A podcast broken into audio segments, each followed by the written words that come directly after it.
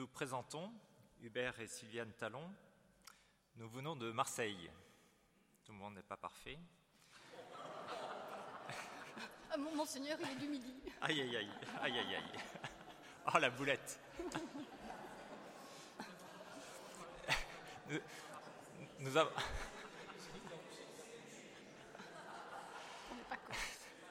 Nous avons quatre enfants, quatre petits-enfants et nous attendons le cinquième, petit. Nous sommes foyer amis et connaissons la communauté depuis 32 ans. Afin d'introduire notre propos et pour que les choses soient vraiment claires, Sylviane est femme et je suis homme.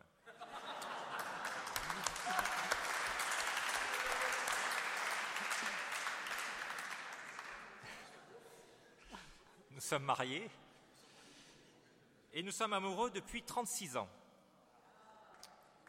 Je suis architecte et Sylviane travaille avec moi. Alors notre thème, c'est la fidélité aux valeurs non négociables en vue de la conversion de la France et de l'Europe. Père Bernard, pour la recollection de foyers du premier trimestre 2017, abordait en détail chacun des sujets de notre thème. Aussi, pardon à ceux qui ont suivi le week-end foyer, tout ne sera pas nouveau pour eux. Nous, nous nous attachons, dans notre exposé, à retracer la pensée de l'Église au cours des quinze dernières années concernant les valeurs non négociables et les conditions dans lesquelles elles ont été données.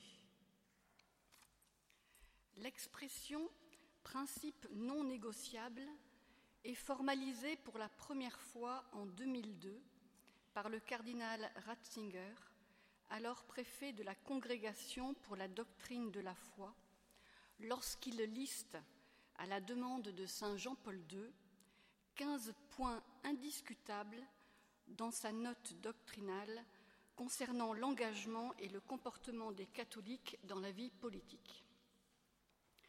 À cette époque, le cardinal Ratzinger constate un certain relativisme culturel qui se manifeste de manière évidente en érigeant en théorie et en défendant le pluralisme éthique. C'est la preuve, ajoute le cardinal, de la décadence et de la dissolution de la raison et des principes de la loi morale naturelle. Dans la ligne de cette tendance, les citoyens, d'une part, revendiquent la plus complète autonomie pour leurs choix moraux et d'autre part, les législateurs pensent qu'il faut respecter cette liberté de choix en formulant des lois qui font fi des principes de l'éthique naturelle, comme si toutes les conceptions de la vie avaient une égale valeur. Le cardinal Ratzinger s'oppose à la thèse relativiste selon laquelle il n'existe pas une norme morale enracinée dans la nature même de l'homme. Nous devons au contraire soumettre notre conception de l'homme, du bien commun et de l'État au jugement de cette norme morale. La vie démocratique a besoin de fondements vrais et solides, c'est-à-dire de principes éthiques qui, en raison de leur nature et de leur rôle de fondement de la vie sociale, ne sont pas négociables. Comme l'enseigne le Concile Vatican II, la sauvegarde des droits de la personne est en effet la condition indispensable pour que les citoyens individuellement ou en groupe, puissent participer activement à la vie et à la gestion de la nation. Saint Jean-Paul II a maintes fois répété que ceux qui sont engagés directement dans les instances législatives ont une obligation précise de s'opposer à toute loi qui s'avère un attentat contre la vie humaine. Le cardinal Ratzinger parle d'exigences éthiques fondamentales auquel on ne peut renoncer, car l'essence de l'ordre moral qui concerne le bien intégral de la personne est en jeu. Se trouve énuméré dans cette note de 2002, premièrement, la protection de la vie depuis sa conception jusqu'à la mort naturelle, deuxièmement, la protection et la promotion de la famille fondée sur le mariage monogame entre personnes de sexe différents, et la filiation biologique, et troisièmement, la garantie de liberté d'éducation des enfants comme droit inaliénable des parents, mais aussi la protection sociale des mineurs, la libération des victimes des formes modernes d'esclavage, comme la drogue ou la prostitution, le droit à la liberté religieuse, le développement d'une économie au service de la personne et du bien commun, et enfin la recherche et le maintien de la paix. Ce sont des principes éthiques non négociables. En soi, précise le cardinal Ratzinger, il ne s'agit pas de valeurs confessionnelles, car de telles exigences éthiques sont enracinées dans l'être humain et appartiennent à la loi morale naturelle. Elles n'exigent pas de ceux qui les défendent la profession de la foi chrétienne. En 2004, le cardinal Ratzinger poursuit sa réflexion et introduit une hiérarchie dans ses principes. Voici un extrait de son propos. Les questions morales n'ont pas toutes le même poids moral que l'avortement ou l'euthanasie. Par exemple, si un catholique était en désaccord avec le Saint-Père sur l'application de la peine capitale ou sur la décision de faire la guerre, il ne serait pas considéré pour cette raison comme indigne de se présenter pour recevoir la Sainte Communion. Les catholiques peuvent légitimement avoir des opinions différentes sur la guerre ou la peine de mort, mais en aucun cas sur l'avortement ou l'euthanasie. Ce texte aborde un point essentiel. Les sujets moraux n'ont pas tous le même, poids. Et c'est pourquoi certains, mais pas tous, sont non négociables. Le pape a mis en exergue trois principes non négociables car ce qui touche à la vie, à la famille ou à l'éducation fonde la société et sont donc à distinguer des autres points contenus dans la doctrine sociale de l'Église.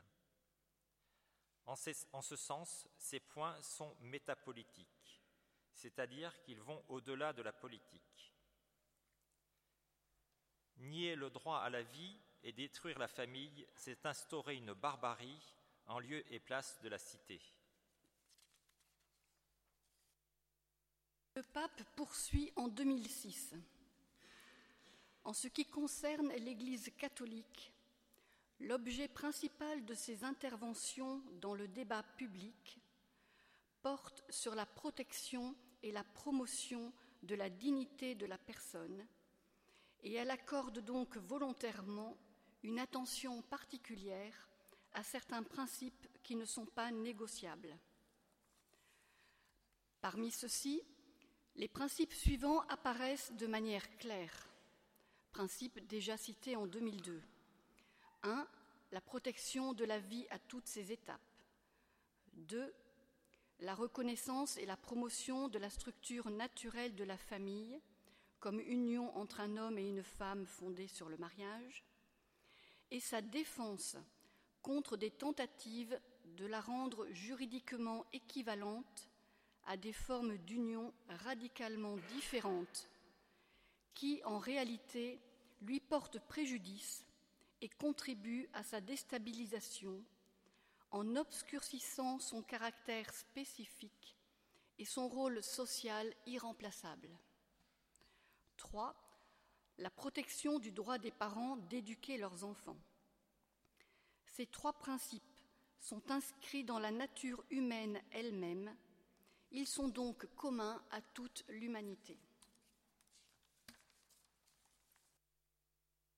En 2007, dans son exhortation apostolique Sacramentum Caritatis, le pape Benoît XVI emploie à nouveau l'expression valeurs qui ne sont pas négociables en citant toujours le respect et la, défense de la vie, la famille, la liberté d'éducation des enfants, auquel il ajoute la promotion du bien commun sous toutes ses formes.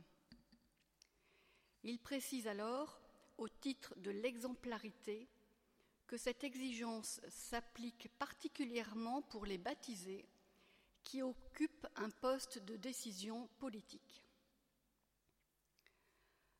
En 2008, le cardinal Berton soutient les propos du pape en précisant que la non-négociabilité de ces principes ne dépendent pas de l'Église ni de sa supposée intransigeance, ou pire, de son esprit fermé face à la modernité. Ils dépendent plutôt de la nature humaine à laquelle ces principes sont liés. 2010. Le pape Benoît XVI précise que ces valeurs trouvent leur origine dans la dignité naturelle de l'homme, dans ce que la raison humaine peut comprendre. Il parle aussi de piliers irremplaçables dans l'édification d'une société vraiment digne de l'homme et des valeurs qui lui sont consubstantielles.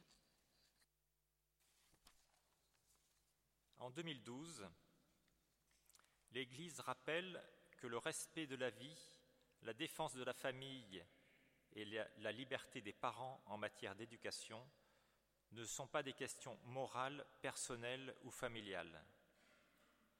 La famille est la cellule de base de la société,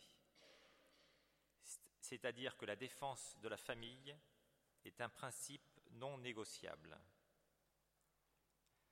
La doctrine sociale de l'Église évoque son caractère irremplaçable.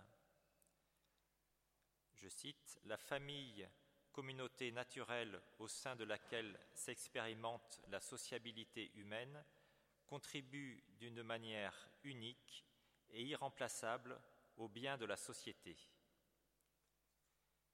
Il est tout à fait évident que le bien des personnes et le bon fonctionnement de la société sont étroitement liés à la prospérité de la communauté conjugale et familiale.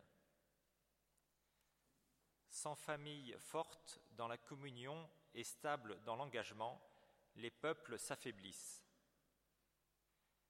La priorité de la famille par rapport à la société et à l'État doit être affirmée. En effet, la famille, ne serait-ce que dans sa fonction procréatrice, est la condition même de leur existence. Tout modèle de société qui entend servir le bien de l'homme ne peut pas faire abstraction du caractère central et de la responsabilité sociale de la famille.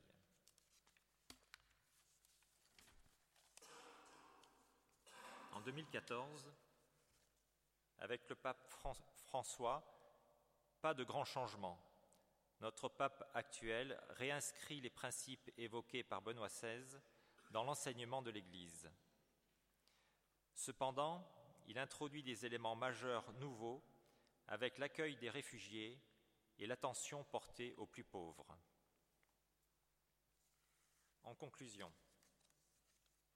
la conversion de la France, déjà le pape Saint Jean-Paul II en était préoccupé quand il posait la question en 1980 France, fille aînée de l'Église, es-tu fidèle à l'alliance avec la sagesse éternelle?